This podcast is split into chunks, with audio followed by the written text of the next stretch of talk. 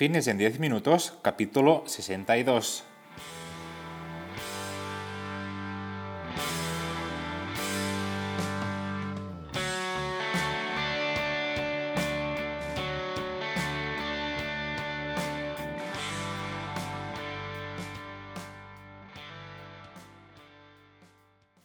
Bienvenidos un día más, un episodio más a Fitness en 10 minutos, capítulo número 62 del lunes 22 de marzo de 2021. Buenos días, mi nombre es Mark y esto es Fitness en 10 minutos, un podcast en el que hablamos de todos los conceptos, técnicas, estrategias y noticias sobre el mundo fitness, todo lo relacionado en entrenamiento, nutrición, suplementación, recetas y consejos para conseguir un estilo de vida un poco más saludable Hoy un programa que voy a dedicar a todas aquellas personas que les encanta el agua, porque hoy es su día, su día mundial, y se celebra desde el 1993. Seguro que conoces a alguien que estaría todo el día bebiendo agua, y es que yo conozco a más de uno.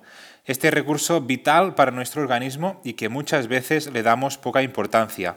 Así que hoy este episodio va dedicado a ese oro líquido que tanto debemos apreciar y cuidar Hoy un programa muy muy interesante en el que vamos a ver y comprobar qué amplitud en el recorrido es el mejor para obtener las máximas ganancias musculares. Para hacerlo utilizaremos alguno de los estudios en los que se ha comprobado y donde veremos pues realmente sus beneficios. Pero antes, como siempre, comentaros que en mi página web, que es marpadrosafit.com, tenéis cursos para aprender sobre entrenamiento y nutrición Básicamente vais a encontrar todo lo que necesitáis para mejorar vuestra salud de una forma sencilla, detallada y muy didáctica. Cada semana tenéis un nuevo curso y si me queréis proponer algún tipo de curso que no esté y que realmente pues, os sea de interés, me lo podéis comentar en el apartado de mi página web que es marpatrosafit.com barra contactar. Y ahora sí, sin más dilación, vamos con el tema de hoy en el que vamos a conocer y entender qué amplitud de recorrido es mejor en la obtención de la hipertrofia máxima.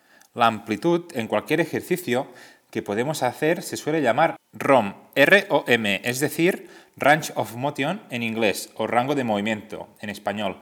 Y a continuación vamos a comprobar si es mejor realizar este ROM completo o parcial mediante estudios.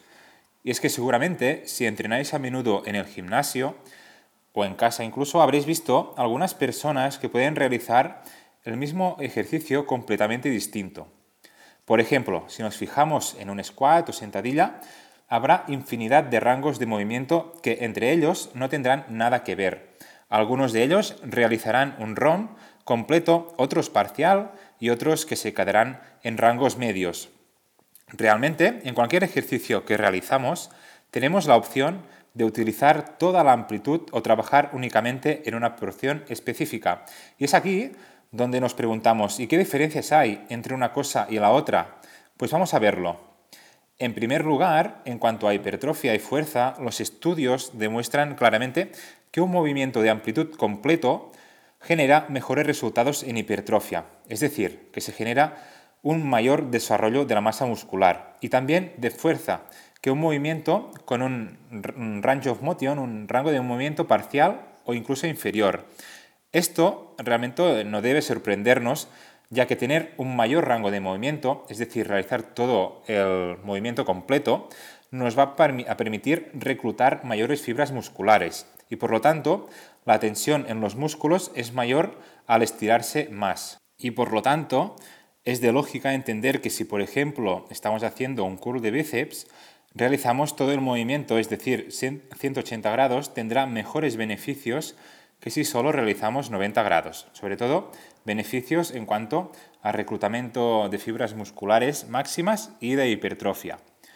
Entonces, también en cuanto al gasto energético, un movimiento con amplitud completa será mucho más demandante de energía que un movimiento en amplitud parcial, porque hay más distancia recorrida y esto nos genera más esfuerzo, que a la vez nos genera más calorías quemadas.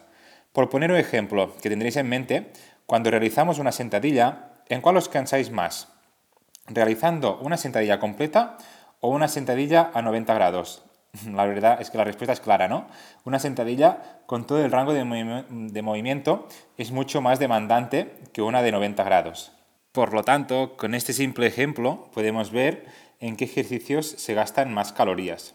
En cuanto a términos específicos y puntos débiles, un movimiento en su amplitud completa solo trabaja el movimiento en su conjunto es en este caso eh, que deja de ser específico y que quizás para, para su disciplina deportiva se requiera de un trabajo más específico. Es entonces en este momento cuando el ejercicio de amplitud parcial o incompleta tiene todo su sentido. Trabajar de forma parcial te permite trabajar en puntos débiles en una parte del movimiento completo. Por poner un ejemplo que hemos puesto ya al principio, el de una sentadilla. Si estamos realizando un rango de movimiento completo, estamos implicando al 100% múltiples músculos que están implicados en este ejercicio, como pueden ser los cuádriceps, los isquiotibiales y los glúteos. Pero si en vez de realizar el movimiento por completo lo realizamos parcialmente, seguramente la implicación de los glúteos y de los isquiotibiales descenderá bastante. Tendrán menos implicación en la reclutación de fibras musculares en este ejercicio.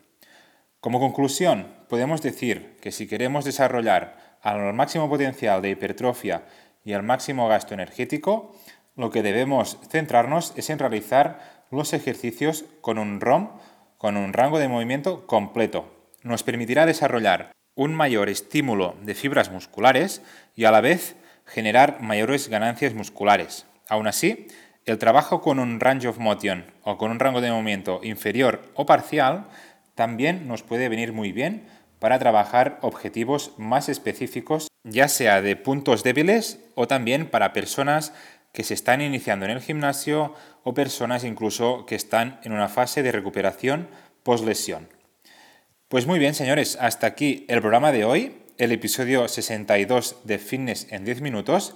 Espero que os haya gustado este capítulo de hoy, en el que hemos hablado de estos estudios que os he dejado los enlaces a la descripción del programa, por si queréis mirarlos o, echar un ojo. Y eh, pues eso, espero que hayáis aprendido un poco más sobre entrenamiento. Ya para terminar, como siempre, comentaros y deciros que estaré súper contento y agradecido si os apuntáis a este podcast. También estaré encantado si lo compartís en vuestras redes sociales o incluso si dejáis valoraciones de 5 estrellas en iTunes, me gusta y comentarios en iBox o en Spotify, que son básicamente las plataformas donde me vais a encontrar. Y a cambio voy a publicar de forma regular, como cada lunes, para no perder la costumbre y aprender juntos en esta aventura. Gracias por siempre estar ahí al otro lado, escuchándome y apoyándome. Nos escuchamos el próximo lunes. Que tengáis una super semana.